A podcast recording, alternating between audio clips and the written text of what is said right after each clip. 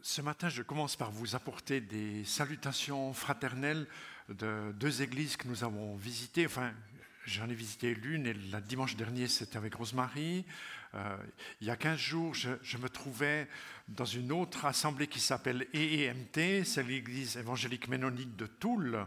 Euh, Toul, c'est, un petit peu, je crois qu'on vous a expliqué, on, m'a dit euh, un peu à l'ouest, au nord-ouest de Nancy, dans la Meuse pour ceux qui essayent d'acheter des maisons, là-bas, il y a beaucoup de maisons à vendre, c'est à 4 heures d'ici. Et puis, euh, le problème, c'est un département de la France qui est en train de se dépeupler parce que les industries, il n'y en a déjà pas trop euh, qui partent. Et quand il n'y a pas d'industrie et pas de débouchés professionnels, euh, et même les agriculteurs ont quelques soucis. Les fermes s'agrandissent. Il y avait des agriculteurs de l'Assemblée. Euh, ils ont la moyenne, on me disait, c'est 400 hectares. Euh, il y en a qui travaillent avec plus de 1000 hectares dans la Meuse, avec euh, quelques soucis toujours liés au passage économique que vit l'agriculture en France et puis en Europe, hein, bien sûr. J'ai appris à cette occasion qu'à Euville, on était à un endroit où il y a des carrières qui étaient exploitées longtemps. Euh, on trouve la, roche calcaire la plus résistante, c'est-à-dire celle qui a le moins de pores euh, et qui résiste le mieux au gel. Et puis, j'ai appris que la, gare centrale de, New York avait été, dans ses fondements, édifiée sur des pierres de ville, donc euh, sortie de la Meuse, euh, traversée par navire euh, jusqu'à Manhattan, et puis posée pour édifier la gare. Donc, si, vous, si vous, l'évangile ne vous intéresse pas, vous allez au moins appris quelque chose sur les cailloux ce matin. Quelqu'un a dit, même la statue de la liberté est construite sur les pierres de ville, mais quelqu'un qui connaissait mieux a dit, non, non, ça c'est une légende, ça c'est de la pierre d'Amérique. Mais enfin, voilà. Je m'arrête là. Alors, salutations de, des frères et sœurs de l'EMT là-bas. Euh, dans la louange, j'étais conduit par un, groupe de jeunes, d'une dizaine de, de, jeunes entre, comme ça, entre 15 et 18 ans. C'était euh, ils sont comme ça au début, parce que les, aînés, ils ont été d'accord d'abandonner un peu les vieux cantiques pour commencer à se laisser euh, conduire vers une hymnologie un peu plus moderne. Alors c'était, je crois qu'ils profitaient pas que j'étais là, mais enfin je ne sais pas. Et puis dimanche passé, nous étions à Avanches, euh, à l'église euh, apostolique d'Avanches-Souville, qui est une, belle communauté aussi, euh, que plusieurs d'entre vous connaissent. D'ailleurs, on a même rencontré un Tavanois qui a trouvé une amitié avec une fille de cette assemblée là-bas. On a eu beaucoup de plaisir à vivre ce temps. La louange était conduite par deux frères et une jeune femme, et de manière très différente, comme on est peu habitué dans nos milieux, mais où l'on est, où l'on était pendant 40 euh, minutes un peu autour de, deux, trois chants seulement qui étaient repris et conduits avec des accents différents. Enfin, euh, chaque communauté a tellement de richesses. Là où il y a le règne de Dieu, il s'étend.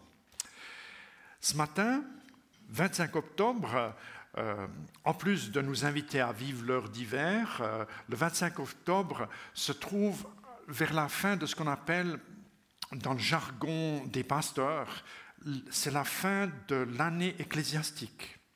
L'année ecclésiastique, elle commence toujours avec le premier dimanche de l'Avent, ça c'est le dernier dimanche de novembre en principe, où on commence à re-raconter le début de la révélation de, la venue de Jésus. Et puis maintenant on est, on est à l'autre bout, près de la fin. Alors les derniers dimanches, les deux, trois derniers, on parle de, la vie éternelle, de la résurrection des morts. On est juste avant. Alors juste avant, les thèmes, euh, et je m'y suis attelé pour ce matin, c'est quelque chose de l'ordre de la justice sociale. C'est-à-dire que, que l'Église, à la manière du levain dans la pâte, l'Église dans la société va comme influencer beaucoup de choses au-delà des rendez-vous qui sont euh, les siens. Euh, c'est un peu, pour, le dire avec des, termes plus clairs, euh, dans le Nouveau Testament, Jésus a souvent parlé du royaume de Dieu. Hein. Le royaume de Dieu, c'est plus large que l'Église. C'est partout là où vous êtes impliqués dans vos professions, où nous sommes, dans nos relations, quelles qu'elles soient, il y a une dimension de l'ordre du royaume de Dieu, quand les priorités sont vécues selon l'Évangile, qui passe. Et j'aimerais, euh, sur euh, la lettre du texte, d'un texte de Michée, Michée qui est un prophète de l'Ancien Testament, qui est reproduit ici euh, par, un, dessin de Gustave Doré du, du 19e siècle, qui prêche dans le sud, c'est-à-dire en Judée, c'est un, des prophètes du sud, et j'aimerais lire sa parole ce matin. On vous a enseigné la conduite juste que le Seigneur exige des hommes. Il vous demande seulement de respecter les droits des autres, d'aimer agir avec bonté et de suivre avec soin le chemin que lui, votre Dieu, vous indique. On connaît assez peu le prophète Michée. Il y a, on sait qu'il y a juste le nom de son papa qui est mentionné, puis la géographie où il travaille. Mais on sait un peu plus de son époque grâce au prophète Ésaïe, parce que Michée et Ésaïe ont la particularité d'avoir, en guillemets, travaillé ensemble. C'est-à-dire, ils ont été actifs durant la même période. Euh, la datation la plus fréquente, c'est 740 à 680 avant Jésus-Christ. Donc, fin du 8e siècle, début du 7e siècle avant Jésus-Christ. Et puis les deux ont vécu on pourrait dire, deux événements majeurs qui les ont beaucoup marqués, qui marquent leur prophétie. Le premier événement majeur, et là je trouve une carte, c'est l'invasion des Assyriens. Les Assyriens, c'est un peuple antique que l'on trouve euh, dans, qui, est en fait entouré de couleur rouge sur la carte qui est projetée. Et les Assyriens ont pris le contrôle de toute la jaune qui est ensuite en brun ou en orange selon les projecteurs. Enfin, ici, c'est plutôt brun. Et puis, et puis euh, euh, vous remarquez qu'ils euh, se sont vraiment beaucoup étendus. Les Assyriens ont pris le contrôle du nord d'Israël. Ici, c'est une carte un petit peu plus tardive. Plus tard, ils vont même prendre le contrôle de Jérusalem, ce qui est déjà le cas ici. Mais en fait, il y a eu toute une période, près d'un siècle, où euh, Jérusalem et la Judée est une sorte d'îlot où les Assyriens n'ont pas pu pénétrer. Et ça, c'était une des choses qui a beaucoup marqué Ésaïe et beaucoup marqué Michée. Ils ont prophétisé, c'est-à-dire ils ont dit la parole de Dieu à partir de ce grand charivari au Proche et au Moyen-Orient. Et puis, il y a eu une deuxième réalité qui les a tous deux marqués, c'est ce qu'on appelle la réforme religieuse du roi Ézéchias. Vous trouvez ça dans deux rois, les chapitres 18 à 20. On trouve ça aussi dans deux chroniques, 29 euh, à 32. C'est-à-dire, quand un jeune roi du Sud, qui a vu, on pourrait dire, le déraillement de ses ancêtres, parce qu'il parce qu'il y, y, avait une, une, sorte de mélange à Jérusalem entre le culte qui était préparé pour Dieu et le culte idolâtre, où on a fait une sorte de bircher musli. Hein, on disait, pour que les étrangers soient contents avec nous, pour qu'on ne se fasse pas envahir totalement, on va un peu adapter le culte, puisque le Dieu d'Israël est un Dieu monothéiste, c'est-à-dire il n'y a qu'un Dieu, alors que les Assyriens avaient leur divinité, c'est-à-dire beaucoup de, dieux et de déesses différents. Il y a eu cette réforme religieuse du roi Ézéchias qui a, qui a eu des fruits, euh, qui n'a pas pu aboutir jusqu'au bout, mais c'est une histoire extraordinaire, c'est-à-dire un jeune de 25 ans qui met de l'ordre dans son pays. C'est une histoire extraordinaire dans, dans, dans le cursus de la vie d'Israël. Et puis, je, je synthétise encore une fois ces deux choses.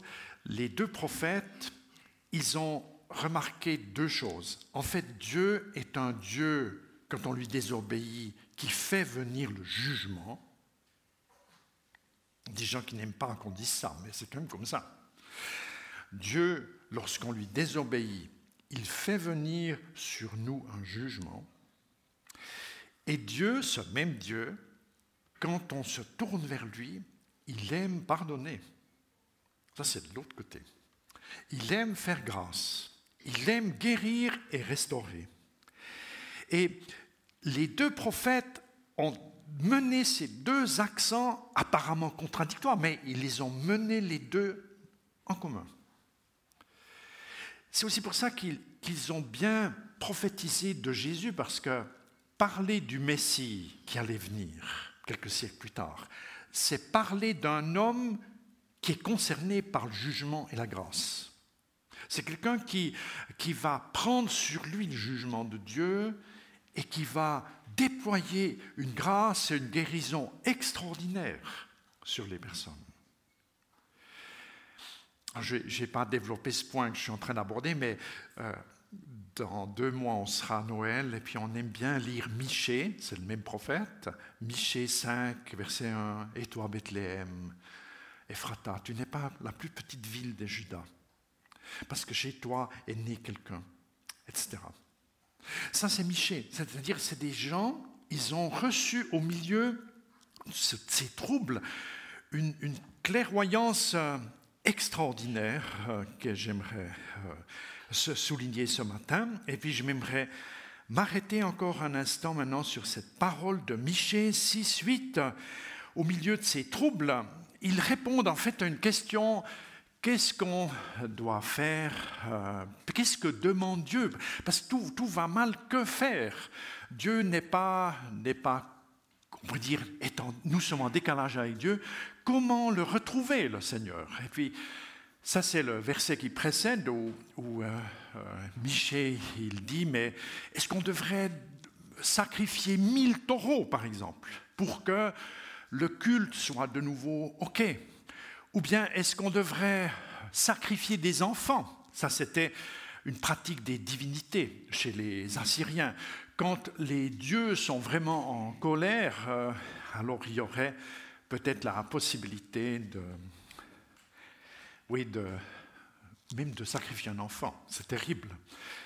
Et euh, vous voyez dans le cliché suivant, en fait, euh, brièvement, comment le texte, il, est, euh, il peut être lu de manière très littérale par Michée, où il est déclaré comment le Seigneur, il aime dire avec force, notamment la force des verbes qui sont notés là, et comment Dieu veut venir au secours des, personnes. Si c'était le, cliché justement où il était question il y a une version littérale où on entend que Dieu qui déclare, hein, c'est un mot très fort, Dieu dit, mais c'est une déclaration au sens euh, euh, fort du mot, euh, et puis il est dit à, l'homme, hein, on traduit en, il était dit au homme, hein, mais c'est à l'être humain, c'est-à-dire les, les, hommes et femmes sont concernés tout au, autant. Il est parlé ce qui est beau devant Dieu, le tov en, en hébreu, c'est en fait un synonyme entre beau, bien et bon. En fait, c'est un, mot très fort euh, dans la langue hébraïque qui est utilisé ici. Et ce que le Seigneur recherche, c'est-à-dire si quand Dieu nous examine, c'est comme s'il recherchait des choses qui sont dans, nos, dans, les tréfonds de nos vies et euh, il va exprimer ce que Dieu recherche lorsqu'il vient à notre rencontre. Et ce n'est rien d'autre que tu fasses, que tu pratiques ce qui est droit, juste, que tu aimes la bonté. C'est pas dit que tu sois bon, Hein, il y a une nuance, hein, que tu aimes la bonté. Et puis, il est question de marcher humblement, c'est-à-dire marcher avec modestie, avec prudence euh, devant Dieu. Alors j'aimerais encore brièvement reprendre cela, reprendre ces trois mouvements de ce petit résumé, de respecter le droit des autres. Ça, c'est une, démarche, je dirais, qui, commence toujours ou qui nous concerne en tant que chrétien. Et c'est une démarche qui est, euh, on pourrait dire, permanente dans une communauté de foi comme l'Église de Jésus-Christ. Nous formons un corps ensemble et nous sommes invités déjà euh, en tant que chrétiens à respecter le droit des uns et des autres, c'est-à-dire à prendre notre place, mais aussi à laisser la place aux autres personnes différentes de nous, euh, qui ont elles aussi leurs droits, leur place, leur manière différente que, de la mienne d'obéir au Seigneur Jésus-Christ. Et c'est vrai qu'il y a comme une, invitation à vivre cette justice euh, au quotidien, au-delà, on pourrait dire, des, des, créneaux étroits qui sont les nôtres, mais des créneaux euh, qui vont concerner la, la société en, général. On pourrait euh, méditer ce thème, sachant que la justice avec les frères et sœurs qui vivent dans d'autres pays qui sont moins euh, nourris que le, nôtre, bien que ce droit est important, le droit euh, qu'ont les chrétiens persécutés. Et puis, c'est une des dimensions, hein, la justice et le droit, parce qu'il euh, y a aussi des personnes qui sont tellement préoccupées que de cela qu'elles sont difficilement fréquentables, tellement leur, euh, leur euh, démarche ou leurs attentes peuvent être rudes et blessantes. Il est question d'associer le droit que l'on est invité à porter aux autres et à soi-même avec l'amour de la bonté. Et recevoir euh, de Dieu la faculté d'aimer est vraiment une des caractéristiques principales de, la foi. Le verbe aimer résonne en fait ici très fort avec le grand commandement de Jésus, lui qui a dit Tu aimeras ton, le Seigneur ton Dieu de tout ton cœur, de toute ton âme, de toute ta pensée, et ton prochain comme toi-même. Enfin, c'est ce résumé de l'évangile que Jésus aime bien enseigner à ceux qui sont préoccupés, mais parmi les mille choses à faire, où sont les principales? Il y a grand commandement du Nouveau Testament que l'on trouve dans Matthieu 22. Et c'est une invitation à rester dans cette action bonne. Et puis le, dernier, le, dernier mouvement, cette parole de Michée que nous étudions ce matin, euh, est de suivre avec soin le, chemin que lui, Dieu, nous, indique. Et le fait de marcher avec Dieu, ça c'est une des caractéristiques qui marquent notre foi. Notre foi, c'est pas lié à des règles. la foi des chrétiens est liée à une marche.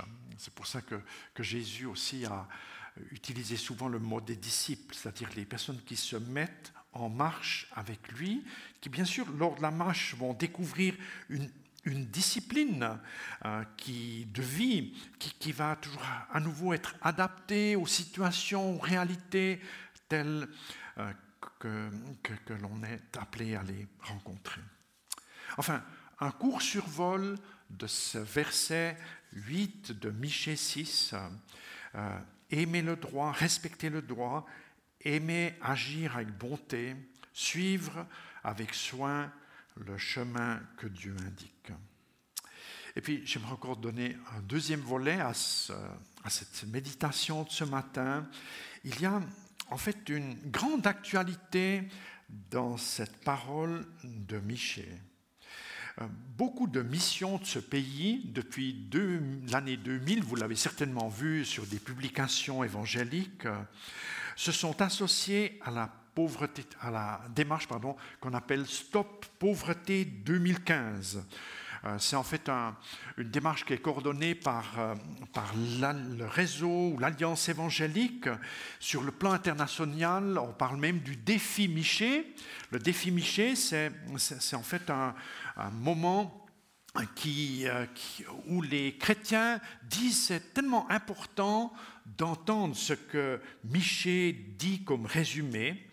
Euh, alors, vous avez sur le cliché, je ne vais, pas les détailler, mais en fait, le rappel de huit priorités que les Nations Unies euh, ont formulées en l'an 2000, des, priorités qui ont été approuvées par 189 États, donc la Suisse aussi, pour, pour dire qu'on aimerait euh, mettre des accents pour diminuer l'extrême pauvreté, pour encourager l'éducation primaire, pour euh, promouvoir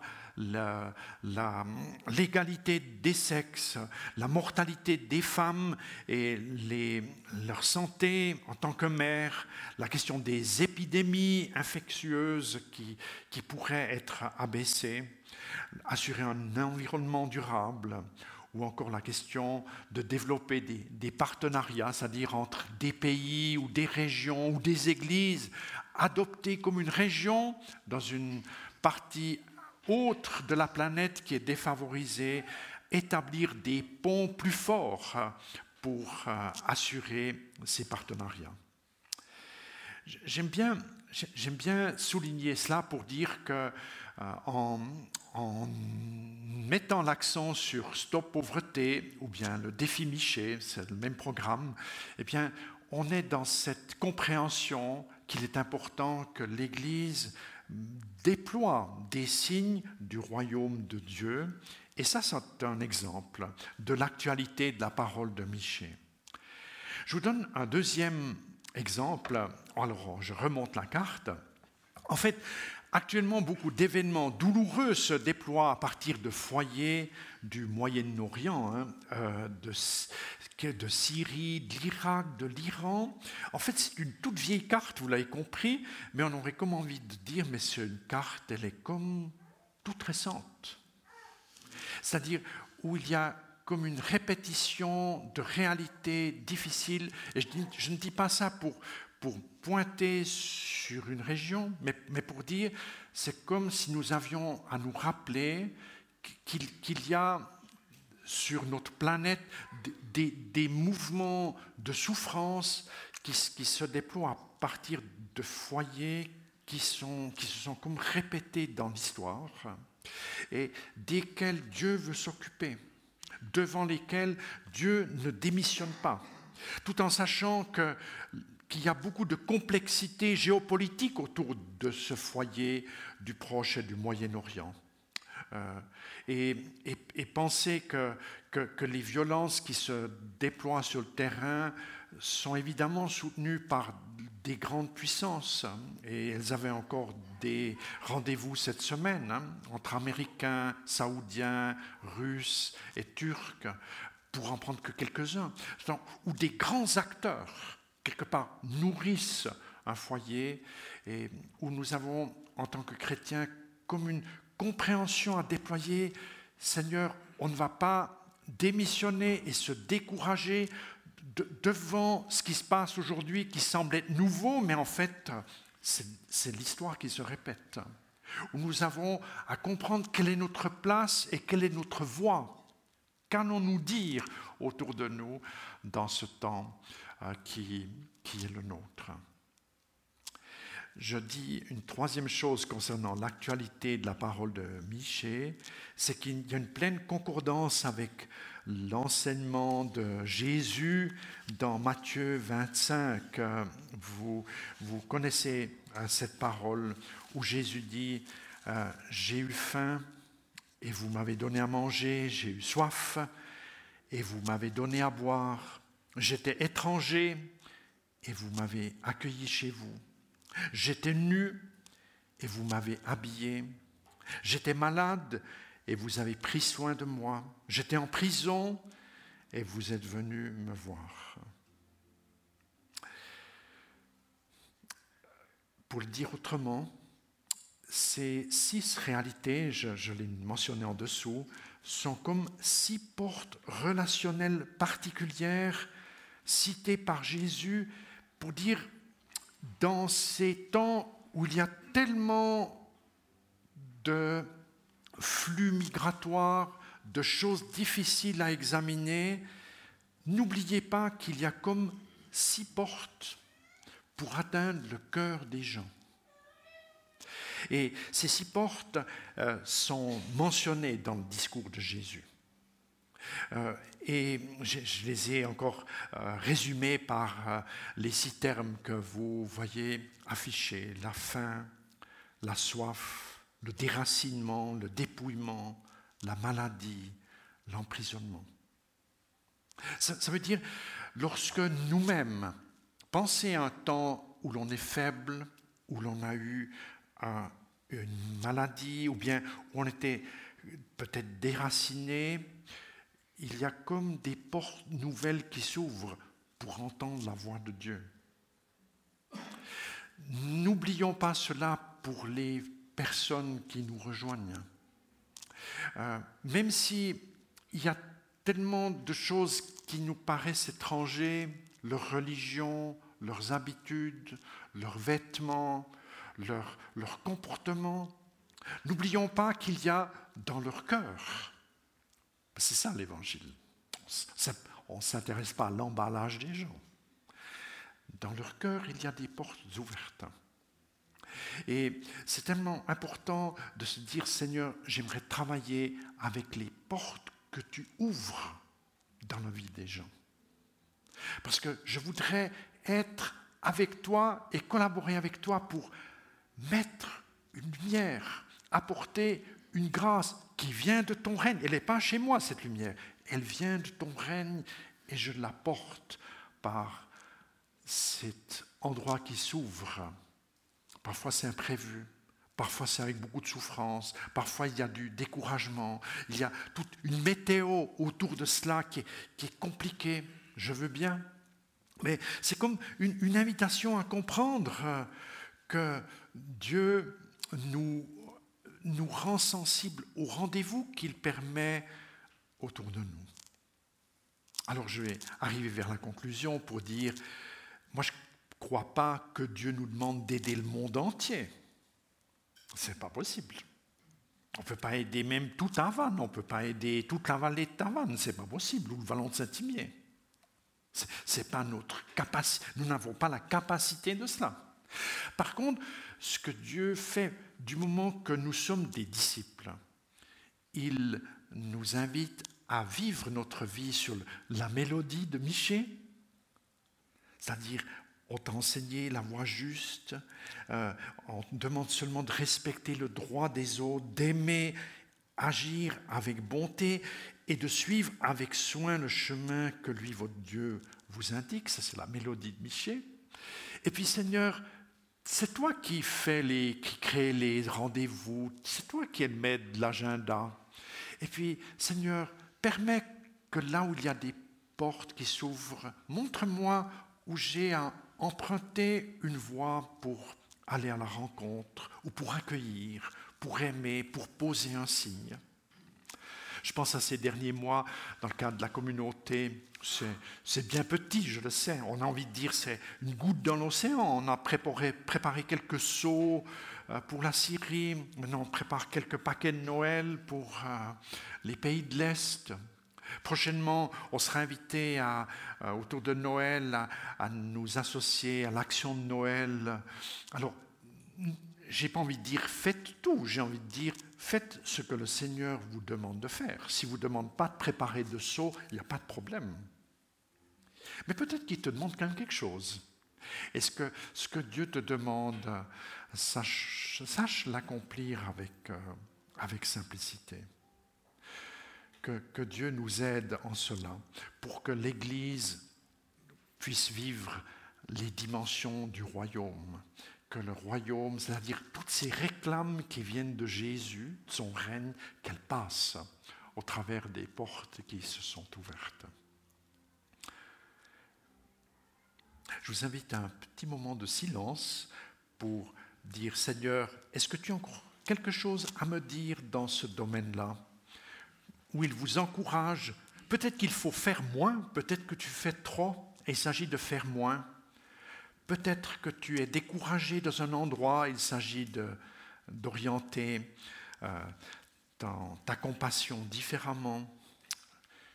Seigneur, je demande que tu nous parles ce matin et que nos cœurs s'ouvrent au règne qui est Tiens, parle-nous par ton Esprit Saint sur ce qui est juste de traduire dans les gestes et dans la compassion autour de nous.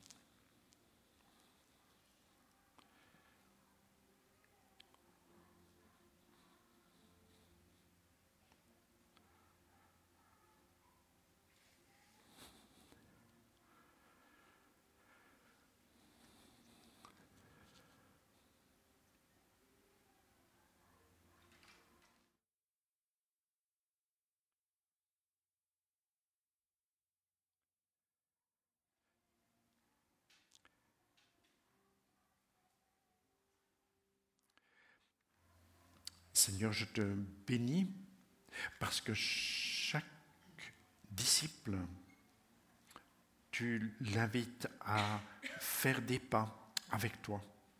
Merci pour les belles choses vécues déjà. Merci pour les nouvelles que tu ouvres.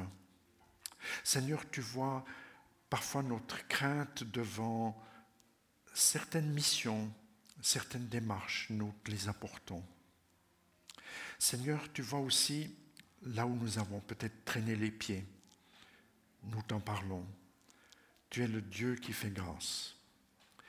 Seigneur, donne-nous surtout de savoir qu'au milieu du chaos, tu as mis dans nos cœurs un trésor, que ce trésor se déploie au nom de Jésus. Amen. Amen.